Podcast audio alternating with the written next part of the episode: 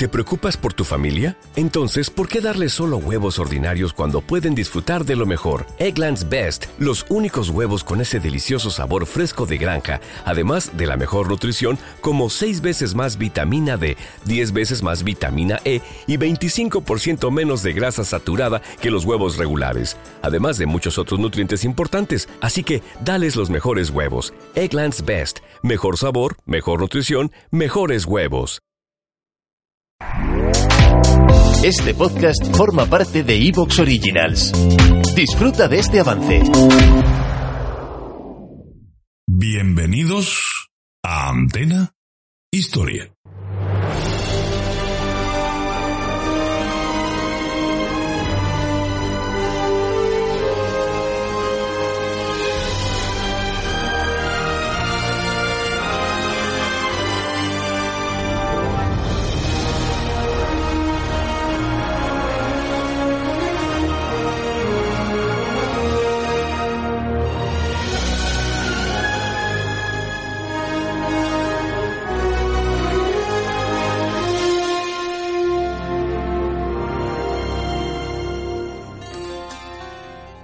La Gran Guerra, la Segunda Guerra Mundial, Corea, Vietnam, la Guerra Fría, pero también Roma, Grecia, Cartago, los pueblos bárbaros. Todo en Antena Historia, tu podcast de historia militar, política y social. Antena Historia, la historia como nunca te la han contado.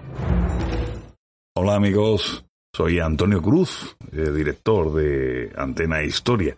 Y antes de comenzar el programa, solamente quiero decirte que, mira, tenemos eh, ya más de 400 programas, en torno a las 800 horas de entretenimiento a tu disposición en iVoox.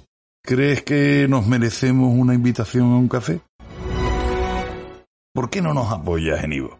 Solo tienes que, bueno, cliquear en ese botoncito tan mono azul, eliges la cantidad que tú quieras y nos harán los más felices del mundo. No solo por el apoyo económico, que también, sino además porque nos demuestras que te importamos. Es bueno saber que tenemos una comunidad al otro lado que te sigue y te apoya. Y eso renueva nuestra fuerza para esta novena temporada. Solo te digo, amigo, que, que te animes, que nos apoyes y que bueno, que te esperamos. Y sin más, vamos con el programa.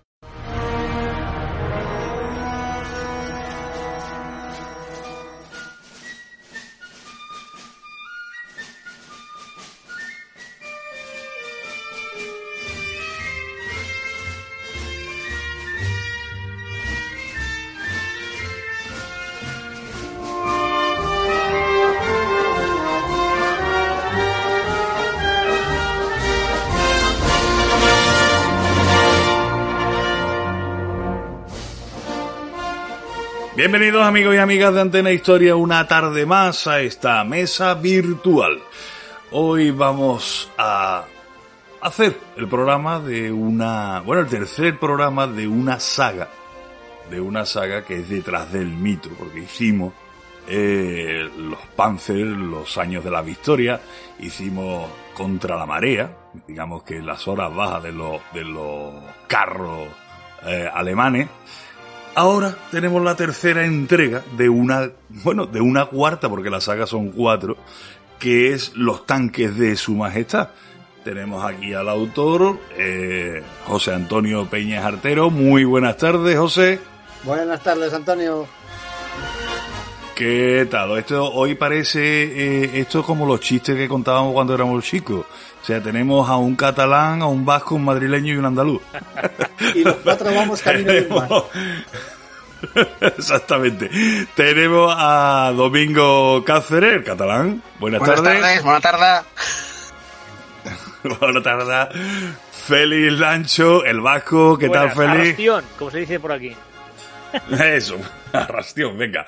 Y yo soy el andaluz que le vamos a hacer. Yo creo que se ha notado, ¿no? Mi, forma de hablar. Bueno, señores, pues lo dicho, eh, José, esta es tu tercera entrega de cuatro porque la cuarta es el tío Sam va a la guerra, o sea, los tanques, los, los carros de combate, ¿no? Como le gusta a la gente que, se le llame, no se le llame tanque, ¿no? Eh, eh, estadounidense en este caso. Así que hoy nos vamos a centrar en los tanques de su majestad, eh, los británicos, evidentemente.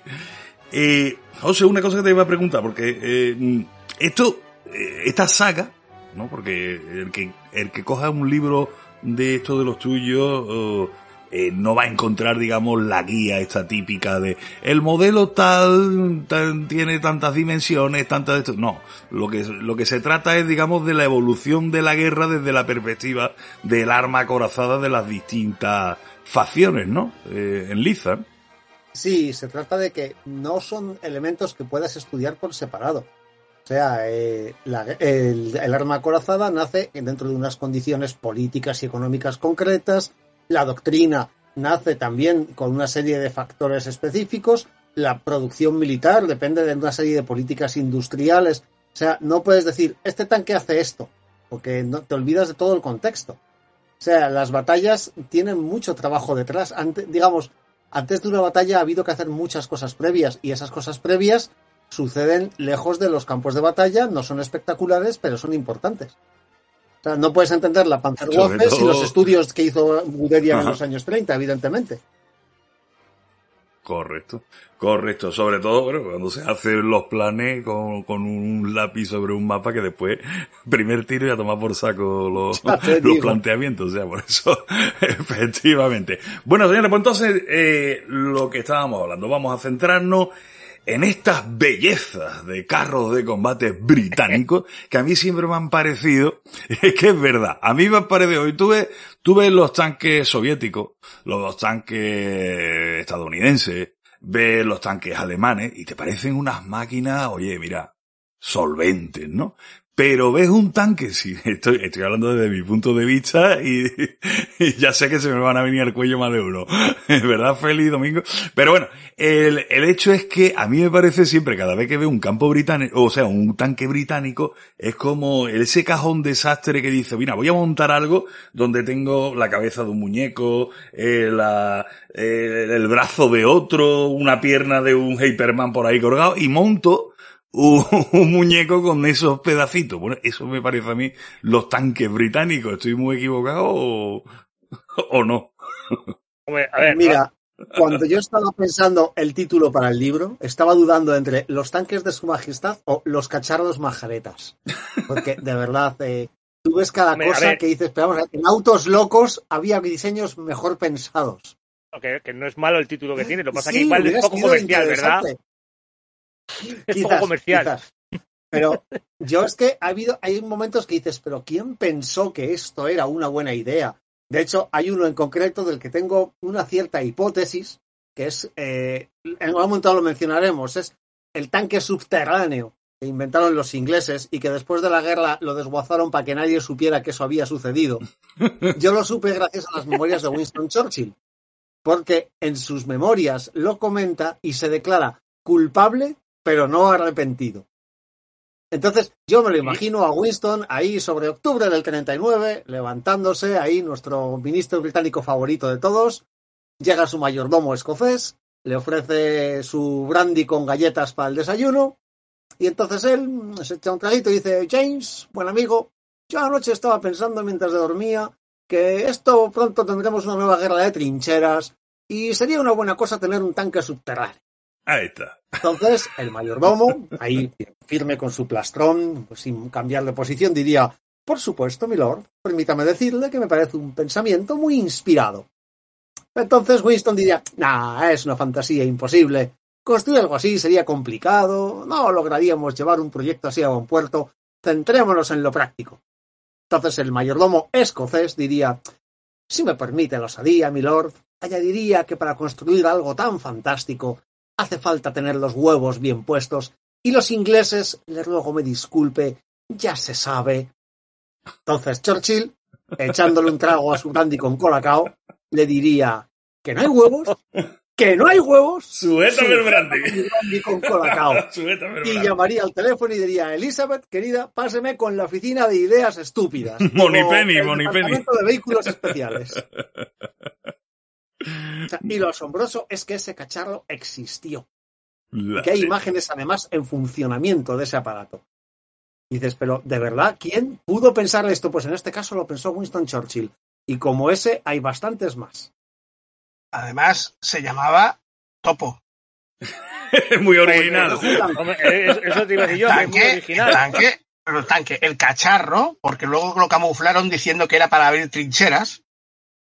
La historia oficial dice que era para abrir trincheras, pero era, en realidad es como dice, como dice Peña, un tanque subterráneo. Lo llamaban Topo. Mole en inglés. Sí, también. original. El blanco me gusta más, que era una idea de Churchill.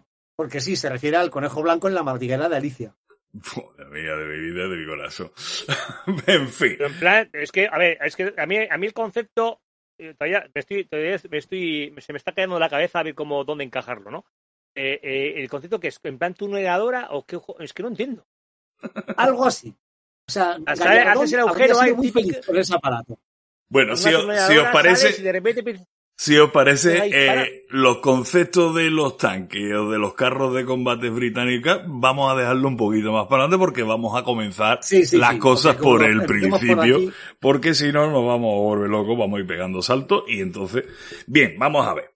Todo esto. Y no habrá por dónde cogerlo. Efectivamente, ya de momento mm, la cosa tiene WhatsApp, ya, porque vamos, no hay una cosa más fea que un tanque británico, como he dicho antes. Pero bueno, vamos a ver.